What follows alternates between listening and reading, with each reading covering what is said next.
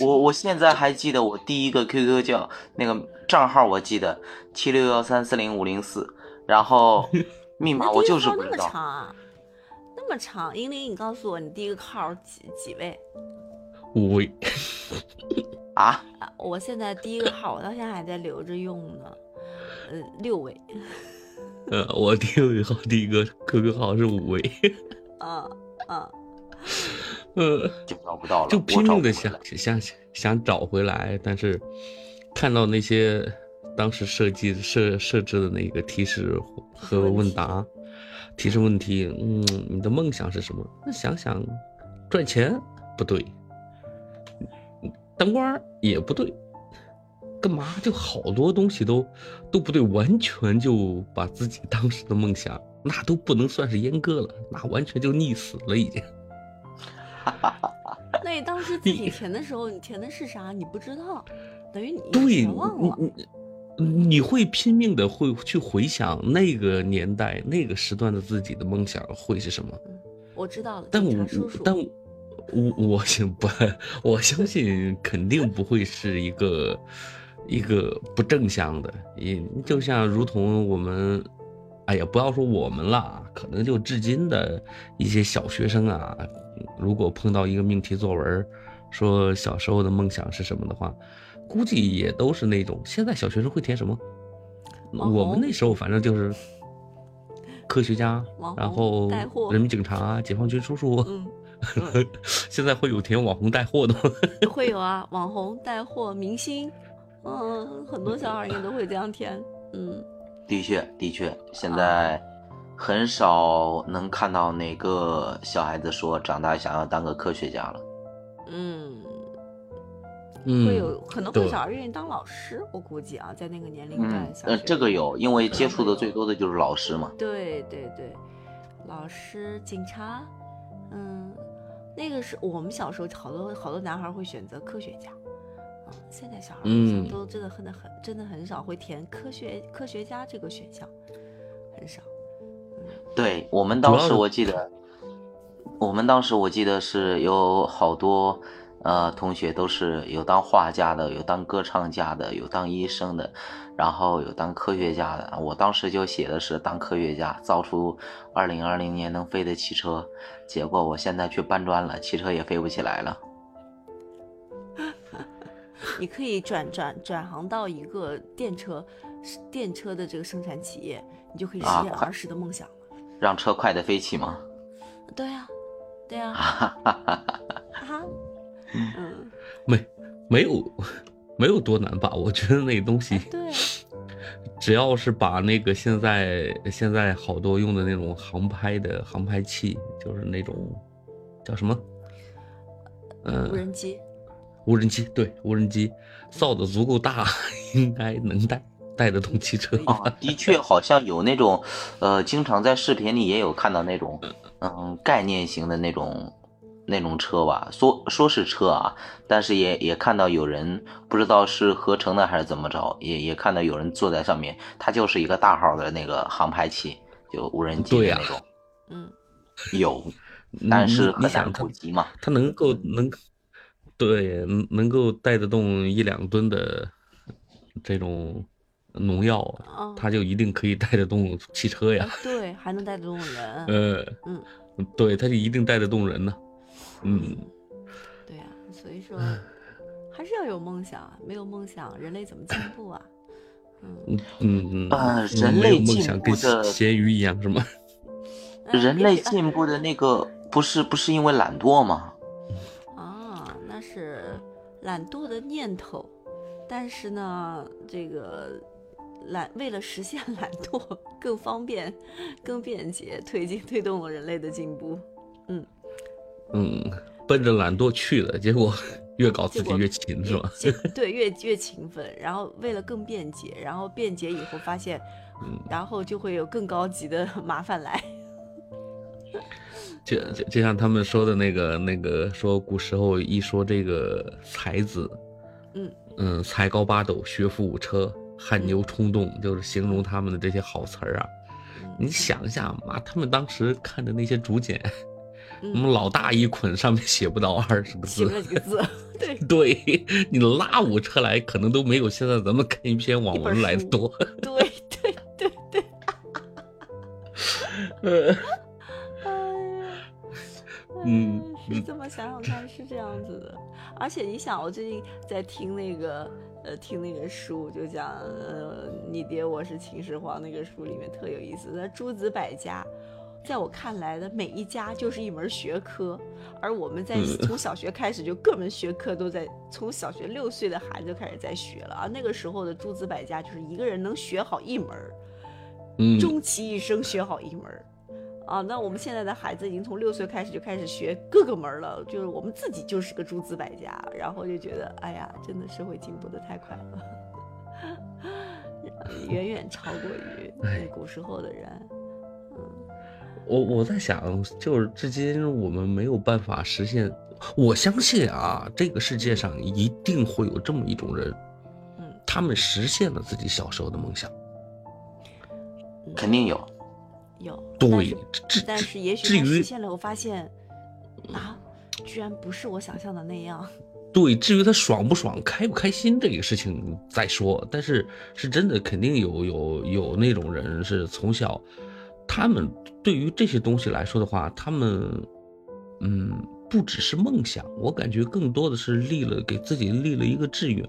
你可能我要做医生，我可能从小到大，我一门心思的，我想的就是。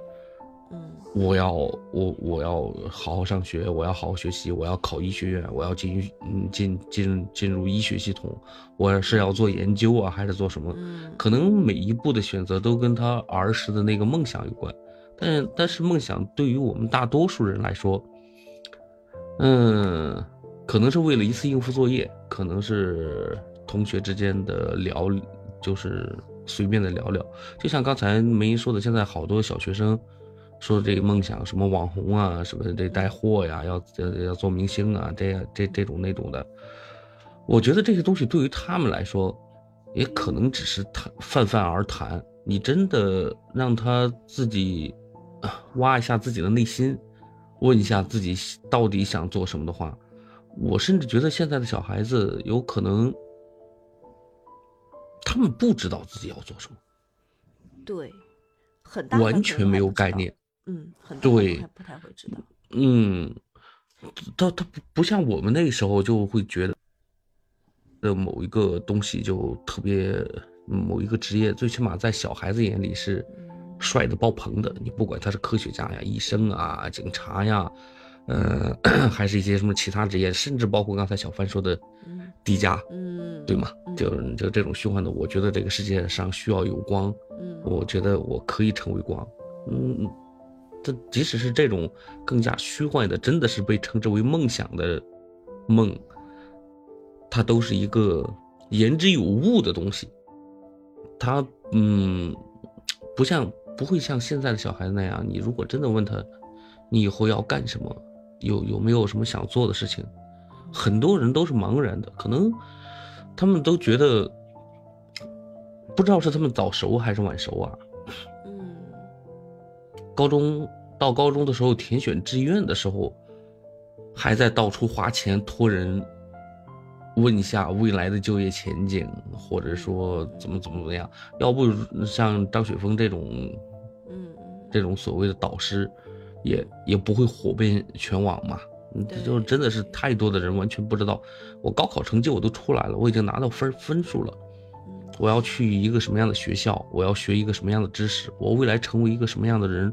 在这一刻，高中的知识，高三的学生已经十八岁了。从某种意义上来说，他们都已经成年了，但是依旧是茫然的。我觉得玲玲，你你你这这么说的话，我跟你观念相左，因为我倒是认为啊，现在并不是说他们不知道。他们想要做什么，而是说他们可选的选择性太多了。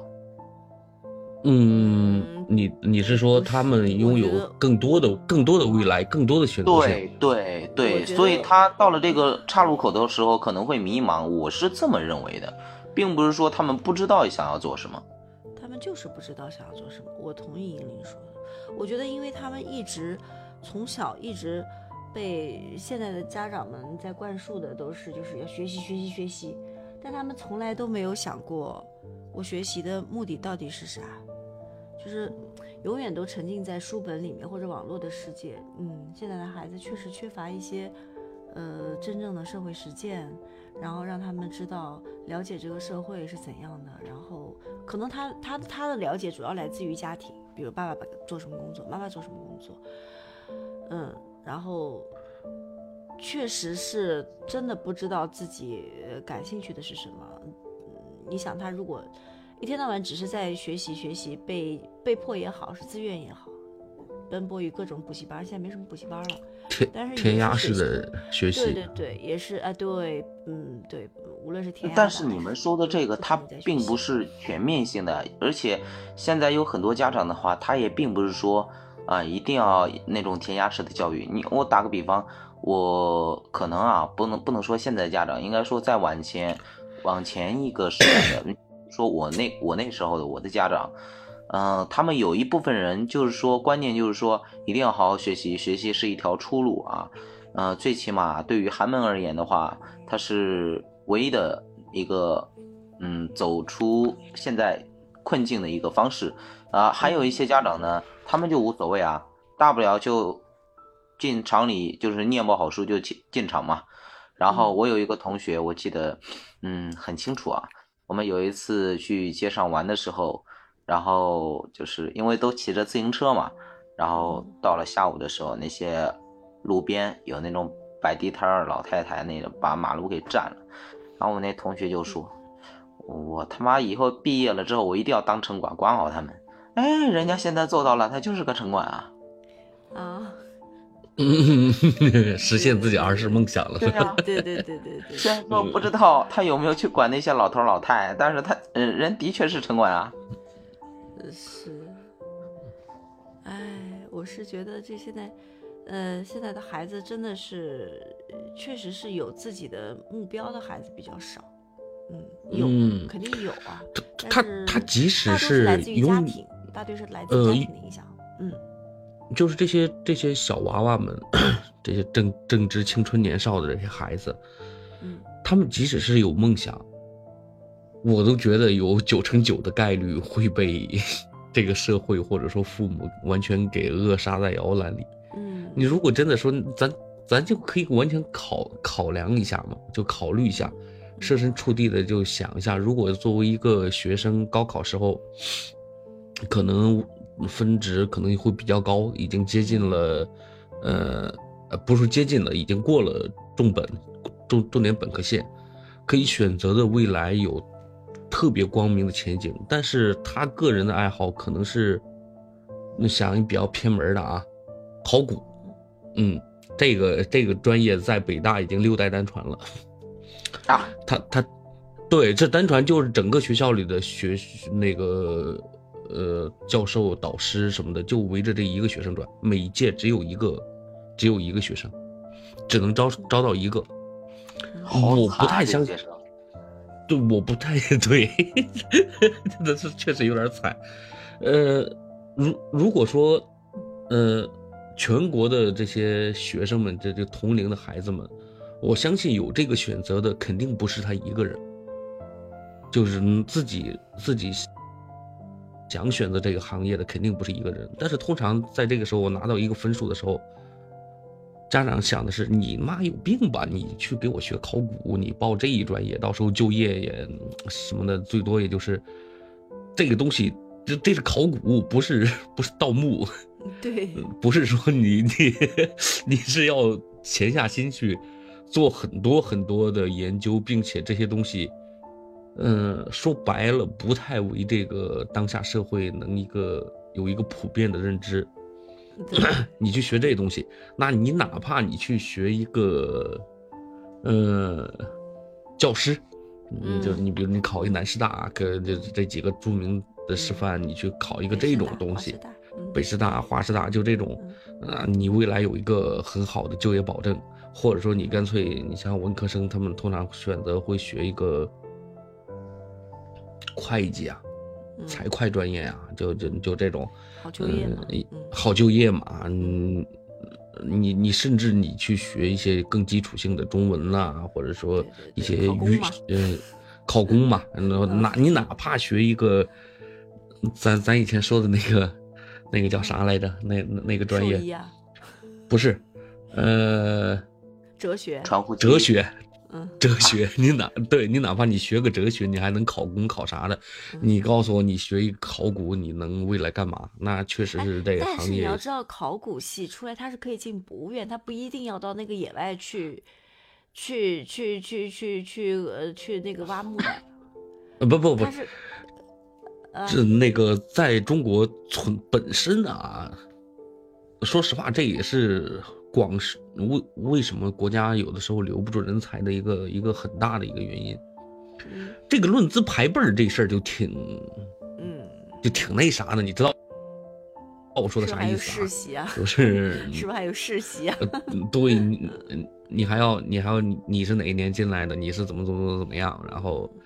呃，你上面还有谁？他们已经到多少年工龄了？有工龄考核，有职称考核，有这个，这个不是你一个刚刚完成毕业的大学生。你说我一毕业我进去国务院，那不可能。那基本上某一个地质研究所，或者是说某一个，呃，省级的一个一个博物院啊，就那那博物馆啊，就直接下放了，就到处风吹日晒，钻森林、钻山洞的就就研究了。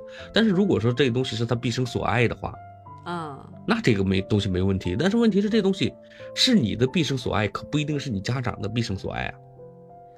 我疯了，我就这么一个孩子，然后我一年到头不见面儿。那你如果说人家问我说，那你儿子干嘛呢？我说搁美国当总统呢，或者说在哪儿干干什么一个一个职业呢？你你说出来也是，就最起码满足了某些家长的个人的私欲。但是你这时候你一聊起来说，哎呀，我那儿子啊，那比美国总统还忙，一年到头我不见见不着，不定在哪个老林子里钻着呢。就啊，你你即使是有一点儿有一点儿这个社会成就，说说是写写出来了一些比较好的论文啊，或者是怎么样，他与这个社会没有几乎没有任何影响。对于百姓来说，几乎没有任何影响。你就像出土的三星堆一样，在我看来，这个三星堆出土的所有东西已经近乎于神迹了。但是，作为我们普通观众来看的话，最多就是看哇，这 青铜面具好牛逼！就这东西，这这神术怎么做到的呀？这铜这么难焊接，他不会去。去网上去单独再找你写的这些论文，你怎么论证这个东西怎么来的，怎么去的，他就麻烦，这就导致很多你甚至说更正向一点，就像一开始我说的，那我的梦想是假设啊，这只是假设啊，假设我的梦想是一名缉毒警察呢，这个职业不光荣吗？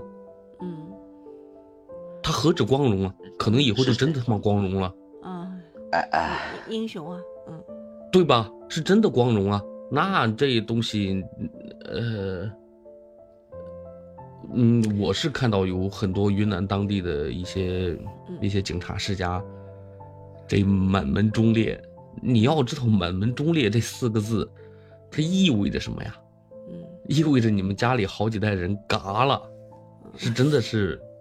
就没了，就你在这个时候，尤其现在，在前几年的时候，特别多的独生子女，嗯，因为有多少家长会抱着一个我把孩子贡献给国家的这种心态呢？嗯，对，嗯，关键是一个点啊，就是像我们少年时代的这些梦想，其实很多时候是不切实际的。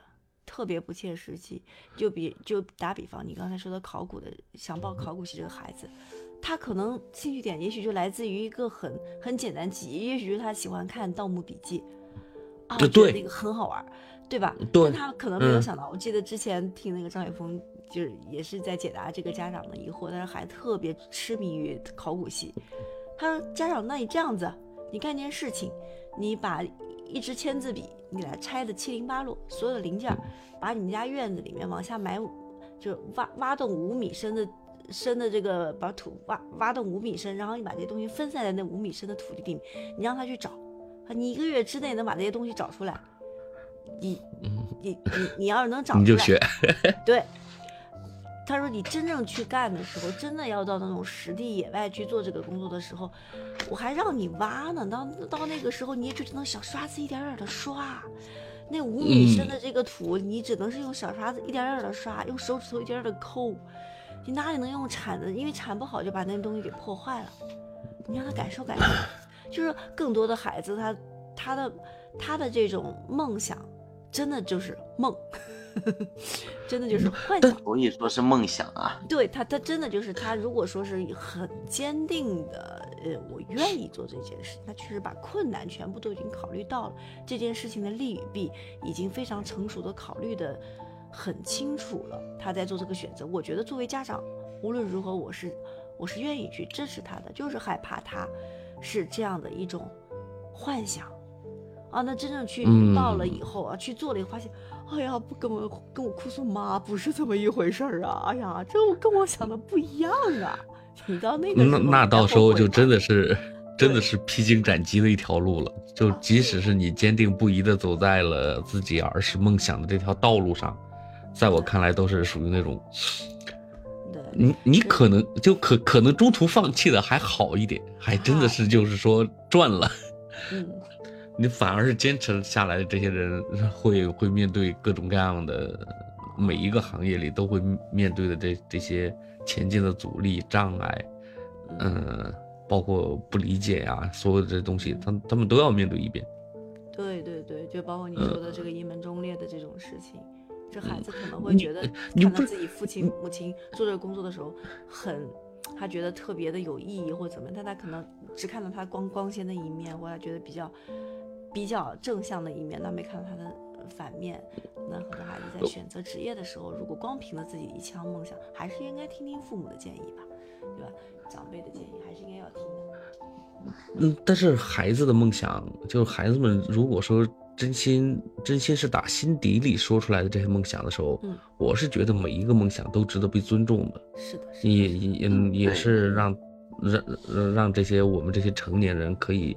静下心来考虑一下，嗯，是不是不是也也可以作为一个考量的目标？比较讨厌的是，现在大部分的成年人，包括一些父母来说的话，通常对这事儿的时候是有一票否决权的，就通常这个理由特别特别他妈奇怪。